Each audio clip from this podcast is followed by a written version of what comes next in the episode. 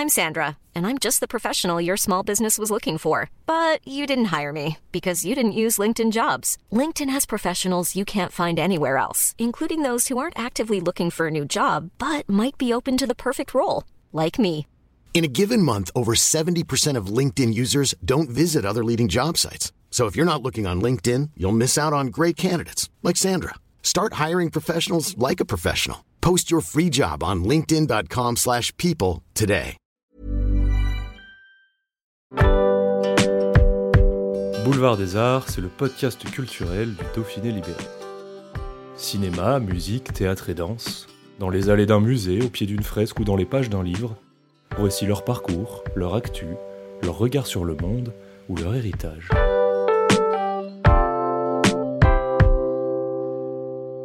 Dix ans après Poupou Pidou, Gérald Eustache Mathieu redonne vie au duo Rousteau-Louveteau, un écrivain mal d'inspiration et un gendarme à côté de la plaque à la poursuite d'un serial killer.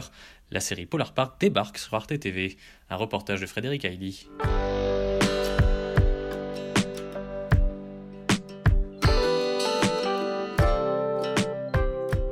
Avec Poupou Pidou, on se dit mais pourquoi là-bas? On a le Vercors, on a la Chartreuse, on a les écrins. Et, et, et, et tu es parti dans le... en- bah, tu sais, en fait, il y a une réponse à ça, parce qu'on me pose toujours la question pourquoi je suis allé.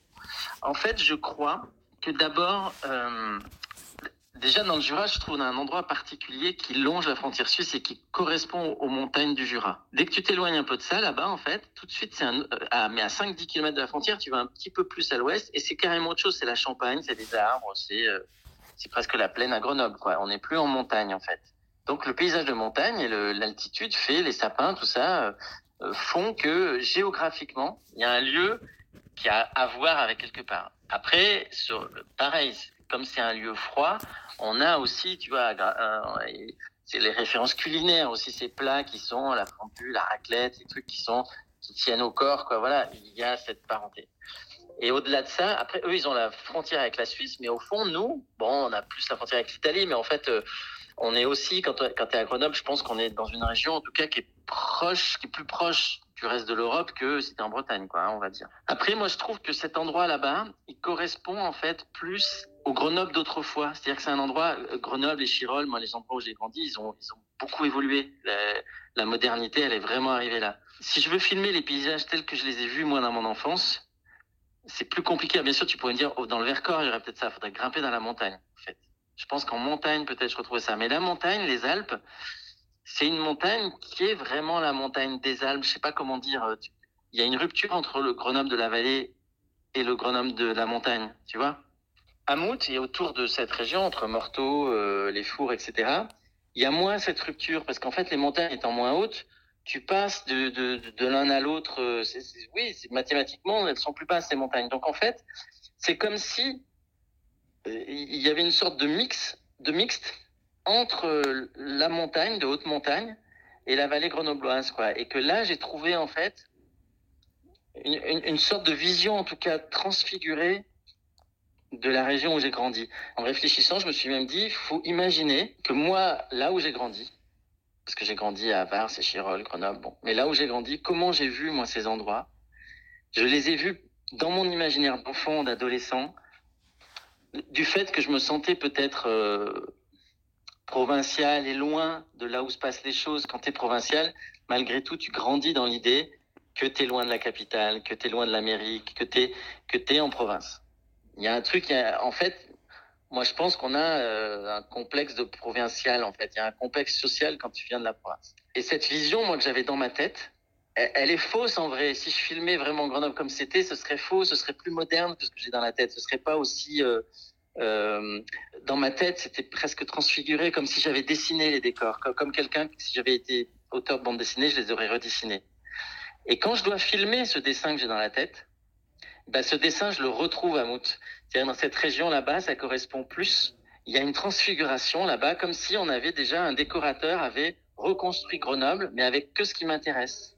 C'est-à-dire euh, bah, la neige, les gens, euh, euh, ces maisons, ces routes, que les choses essentielles, débarrassées de tout, tous les éléments euh, perturbateurs en fait de la modernité, des feux rouges, des voitures modernes, euh, des nouvelles constructions qui ressemblent à rien. Voilà. Bon, là d'un seul coup, on retourne à un paysage vierge, quoi, une version idéalisée En fait, euh, oui, on pourrait dire ça. C'est une version idéalisée ou complètement subjective de, de l'endroit où j'ai vécu.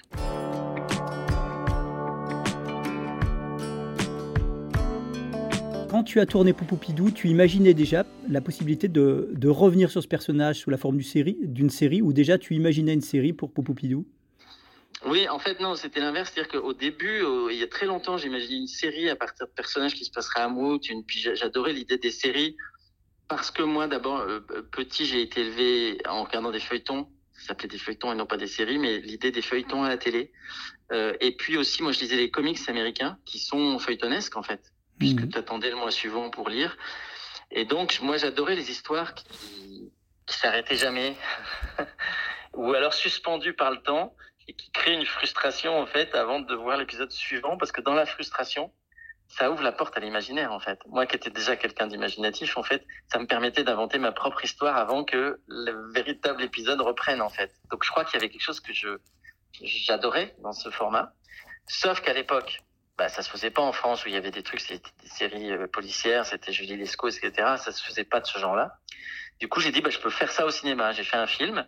Et quand j'ai parlé de cette origine de série, en fait, d'idée de cette à Jean-Paul Rouve, lui tout de suite a dit, ah oui, c'est sûr, ces personnages, ces décors, ça serait génial une série, euh, euh, une série. Il y avait une sorte d'adoubement de, Jean-Paul qui disait fais-le, quoi. Et le fait qu'il me dise fais-le, je me dis, mais il a raison, faut le faire. Et, quand ensuite, moi, j'ai eu du mal à monter des projets, au cinéma parce que ça devenait plus tendu et que, en fait, mon univers un peu doudingue, on dira, ce que beaucoup de gens disent doudingue, mais je crois que c'est assez juste le côté doudingue de la série. Euh, et ben, ce côté décalé, étrange, il repousse les gens. On te voit comme un monstre. Et en fait, tu vois, tu, tu es celui qui est frais dans le milieu du cinéma, celui qui va faire une histoire, mais est-ce que les gens sont assez dingues pour suivre ça? C'est pas assez normal. T'es hors la norme. Parce que le monstre, c'est celui qui est hors la norme au début. Hein. Et donc, on veut pas de toi. Et puis, euh, moi, je regardais de plus en plus de séries. Je trouvais que la série, c'était l'endroit de la création, beaucoup plus qu'auparavant. On pouvait créer, on laissait la place aux auteurs aussi. Et puis, surtout, à l'originalité. L'originalité en série, ça va être une, ça va être un atout. Parce que dans, il y a tellement de séries qu'il faut te démarquer. Et tout ce qui est de l'ordre quand tu crées un monde, c'est ça qu'on attend d'une série beaucoup. Créer un monde, des personnages, euh, beaucoup de personnages, une, une, une comment on dit, euh, foisonnance, c'est ça? C'est ça. Foisonnement, oui, voilà. Tu vois, Foisonnement, euh, foisonnance d'éléments et tout. Ça, je savais que moi j'avais ça, que ça pouvait justement, euh, on pouvait me dire oui là. C'est ce qui s'est passé. Arte, qui en plus, bon, je trouve qu'Arte c'était un peu les derniers des Mohicans et les seuls justement à pouvoir à la fois suivre quelqu'un dans une série aussi singulière, barrée, euh, décalée, qui en plus m'ont laissé parce qu'il faut pas oublier, ils m'ont laissé, ils n'ont pas cherché à ramener ça au premier degré. Ils m'ont laissé, au contraire, épanouir toute la singularité, la bizarrerie, l'étrangeté. Ils étaient clients, eux, de ça. Parce que n'importe qui d'autre m'aurait ramené dans les, dans les cordes en me disant, t'es bien gentil, mais t'écris dans la marge, mais maintenant, tu vois, là, il y a une page. la marge, c'est bien, mais écrit dans le cahier maintenant. Non, non, on m'a laissé bien dans la marge avec mes copains et mes comédiens. Et, et je pense que j'ai ce qui est bizarre, c'est que, en plus, j'avais plus aussi, il y a une autre chose par rapport au cinéma, c'est que le cinéma te donne un peu une pression, une obligation. Tu sais, tu, euh, comment dire? Le cinéma est tellement sacralisé qu'en fait, euh, tu y vas sur la pointe des pieds en te disant, oh, est-ce que ce que, est-ce que je vais, ce que je vais faire est assez bien? Et peut-être que tu te censures. Et qu'en fait, en vrai, pour faire quelque chose, il faudrait être libre. Et que finalement, faire quelque chose pour une plateforme et la télévision, je me souviens que j'avais je laissais plus aller. Euh, j'avais une liberté et j'allais plus vers farfelu, vers quelque chose qui ludique. Et je me, je m'auto-censurais moins que ce que j'aurais fait au cinéma. Parce que si tu compares, toi qui as vu les deux, on voit que pour Poupidou, si tu veux, il y a, y a de l'humour aussi, il y a ça, mais le film bascule quand même plus vers quelque chose d'un peu plus mélancolique, d'un peu plus, entre guillemets, ah non, faut pas dire auteur parce que la série, elle est tout autant auteur. Mais en tout cas, plus, peut-être plus pointu, un peu plus élitiste, peut-être on pourrait dire pour Poupidou. Alors que là, il y avait vraiment ce qui est encore rejoint chez moi. Tu vois, moi, je, suis provincial et je suis populaire. Moi, j'ai envie de faire des films qui plaisent à ma mère, qui plaisent à, des, gens pointus, euh, que chacun puisse y voir euh, à différents degrés une histoire qui va lui plaire, en fait. Et moi, j'ai tous ces niveaux de lecture. Moi, j'aime des choses qui sont pointues, j'aime des choses plus populaires, j'aime des, j'aime des comédies légères, mais j'aime des films aussi. j'aime aussi des films de Tarkovsky. Enfin, je suis très éclectique en goût. Et du coup, je crois que ça se ressent dans la série. C'est très éclectique. Et je suis très touché d'ailleurs de voir que tu vois, il y a des étudiants qui sont venus voir le film, ils adorent. Et au départ, tu vois, euh, les gens pensaient que c'était pas. Tout le monde disait ah non, c'est pas, pourra pas faire Netflix, c'est pas une série pour ados. En fait, les ados, ils adorent la série. Ils sont accrochés, ils sont surpris et ils adorent le système de de l'énigme, euh, et puis ils découvrent petit à petit, ils sont de plus en plus attachés d'épisode en épisode. Euh, ils s'attachent à l'univers et du coup ça leur donne envie quand on leur parle des références qu'il y a dedans ça leur donne envie de découvrir quand on parle de Twin Peaks ils connaissent pas ils ont envie d'aller voir euh, on leur parle de même de Fargo. Il y a plein de gens dans les jeunes, ils n'ont pas vu Fargo. Et d'un seul coup, quand j'imagine qu'ils vont aller voir Fargo, je suis hyper content qu'ils aillent voir ce chef-d'œuvre, quoi.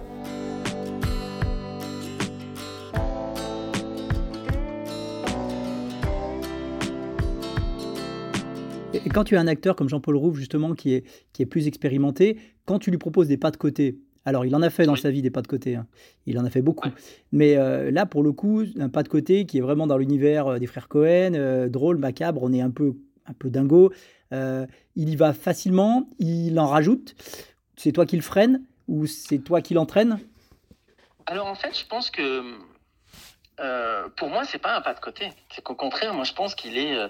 c'est partout ailleurs où il fait des pas de côté. Moi, je pense que ce rôle, on peut pas être plus proche de Jean-Paul que ce rôle-là. Moi, je trouve Jean-Paul, il est capable de jouer plein, plein de choses. Mais je trouve que ce personnage de David Rousseau et ce, cet endroit où on est, c'est-à-dire entre, parce qu'en fait, l'humour qu'on a dans ce film, il est, il est, il est pas proche du gag. C'est un humour qui est proche de, de l'humour décalé, en fait, du, du, il est proche du burlesque, du cocasse, du saugrenu. Euh, J'aime pas trop dire beaucoup de gens disent absurde parce que pas d'autres mots arrivent.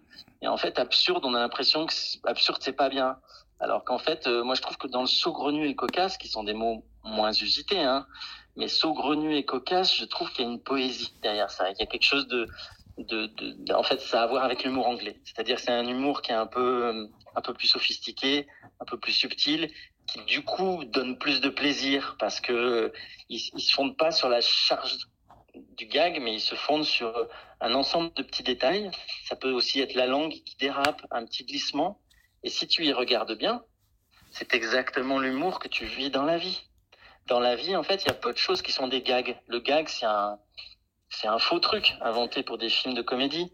Mais dans la vie, la vie, elle n'est pas tellement faite de gags, à part quand tu tombes sur une peau de banane, peut-être. Mais encore, tu te fais mal dans la vie. Euh, alors qu'en fait, la vie, il y a des petites choses qui te font sourire. Moi, ce qui me fait sourire, par exemple, c'est tu vas voir une religieuse qui joue à euh, Clash of Clans. Hmm ça, tu vois, c'est un décalage. Je dis, tiens, euh, où tu vas voir euh, d'un seul coup, tu vois, euh, un truc un peu cocasse, un peu un pas de côté, ce que tu dis, voilà, sur cet humour du pas de côté. Et en fait, Jean-Paul, il excelle là-dedans. Il excelle dans tous les registres, hein, du, de l'humour en particulier, mais parce qu'il a une sensibilité, parce qu'il sait. Dans l'humour, il connaît ça par cœur, hein, il vient de là, mais euh, on se rend pas compte. D'ailleurs, moi, je pense que les gens, beaucoup de gens disent ah, qu'ils découvrent un Jean-Paul Rouve excellent. Mais parce qu'en fait, c'est pas qu'il est devenu excellent, c'est les gens qui sont devenus, euh, qui ont ouvert les yeux et qui ont vu quel acteur il est parce que c'est eux qui s'étaient arrêtés aux tuches. Et encore, les gens pensent que les tuches c'est facile et que c'est potache. Mais en fait, c'est très compliqué. Moi, j'adore le personnage de Jeff Tuche qu'il a composé parce que c'est très compliqué de jouer un personnage comme ça et de le rendre attachant. Jeff Tuch, s'il a ce succès, c'est pas parce qu'il fait des gags, c'est très subtil en fait, et c'est parce que qu'en fait, il il est il, il, ressemble à plein de gens, il ressemble à plein de gens, Jeff Tuch. Moi, je me, me retrouve dans Jeff Tuch avec ses côtés justement euh, terriblement humains. En fait, il montre un personnage terriblement humain avec ses gaucheries, ses failles, ses ratés. Moi, en fait, au fond, c'est vrai que mes personnages sont pas aussi, euh, ils ont pas une dimension aussi. Euh, euh parce que Jeff Tuch, il va être plus je, il faut pas dire, il trouver un mot juste parce que caricatural c'est pas ça, mais il est peut-être un peu plus euh, marqué dans la comédie d'une certaine manière. Euh, nous, on a l'impression, bon, on n'a pas, il a pas de perruque, par exemple, il a pas, on est un peu plus dans l'outrance dans l'univers des tuches, mais n'empêche que euh, cet univers loufoque, il faut qu'il tienne debout, sinon ça tombe par terre. Jamais ça n'aurait eu le succès que ça n'a eu. C'est parce que c'est juste en fait. Moi, j'adore les Tuches 2 d'ailleurs en Amérique. Il y a des choses fantastiques dedans qui sont très proches en fait de l'humour anglais et de des Monty Python en fait. Mais sauf que les Monty Python aujourd'hui, les gens savent plus trop ce que c'est. Et pardon, tu vois, je suis parti, je, pars en vrille quand tu me poses des questions, mais oui, donc non, mais en tout cas sur Jean-Paul, oui, moi je trouve qu'il est. Pour, prendre une comparaison qui, qui parlera aux gens, en fait, parce que tu vois, les gens qui lisent, ils comprendront ce que je veux dire quand je dis ça. Ma mère comprendra ce que je veux dire quand je dis ça. Pour moi, Jean-Paul Rouge, je le compare à Michel Serrault. Et Michel Serrault, je pense que dans les années 70, plein de gens se disaient c'est la cage aux folles. Et je pense pas qu'on l'a, beaucoup pris au sérieux, Michel Serrault, pendant des années. Puis d'un seul coup, plus ça a été, et plus on a dit oh là là, mais Michel Serrault, Michel Serrault, et puis Michel Serrault, d'un seul coup, c'était devenu, euh, c'était devenu un monstre sacré et un sacré acteur qu'il avait toujours été. Parce qu'il était, parce que pour faire ce qu'il fait, il faut être terriblement juste. Et Jean-Paul, c'est marrant comme il me fait penser. Moi, en plus, j'ai rencontré Jean-Paul, euh, Michel Serrault quand j'étais stagiaire. Hein. J'étais sur le film avec lui. Et d'ailleurs, euh, c'était sur le bonheur et dans le pré. Et le réalisateur, les premiers assistants me reprochaient d'être trop proche de lui parce qu'on discutait, mais moi j'avais plein de trucs à lui dire. Puis lui aussi, il avait compris que je faisais des trucs et euh, euh, donc on s'entendait bien. Et puis on a parlé de, de, de, la comédie, tout ça, bon, avec Michel Serrault. Et moi je l'ai vu jouer Michel Serrault. Et du coup, quand je vois jouer Jean-Paul Roux, je vois bien que c'est la même chose. Ça procède de la même chose. Ils se connectent avec leur personnage en fait. Ils jouent pas. C'est des gens, c'est pas des acteurs au sens de, ils jouent pas à la comédie. Ils se connectent avec leur personnage. Et en fait, quand ils jouent d'un seul coup, Jean-Paul, il se connecte avec David Rousseau. Et à partir du moment où il se connecte avec David Rousseau, il agit comme s'il était David Rousseau. Il a un texte qui vient, mmh. tout ça, mais il, il, agit. Il agit comme si lui se retrouvait dans cette situation et qu'il était un auteur. Euh, il joue pas, il devient, il se connecte au personnage. Donc c'est un immense acteur. Euh, bah, de toute façon, ça, pour ça, je suis servi. Après, tous les comédiens, bon, t'as vu, ils sont tous bien, mais Guillaume, il, tu vois, Guillaume, il joue depuis qu'il a 10 ans. Mm. Donc, t'as vu la finesse de jeu dans lequel tu vois, c'est comment il joue de la sensibilité, la, comme c'est, ils sont habités par leur personnage. C'est-à-dire que Louveteau, c'est pareil, il n'existe pas sans Guillaume, quoi.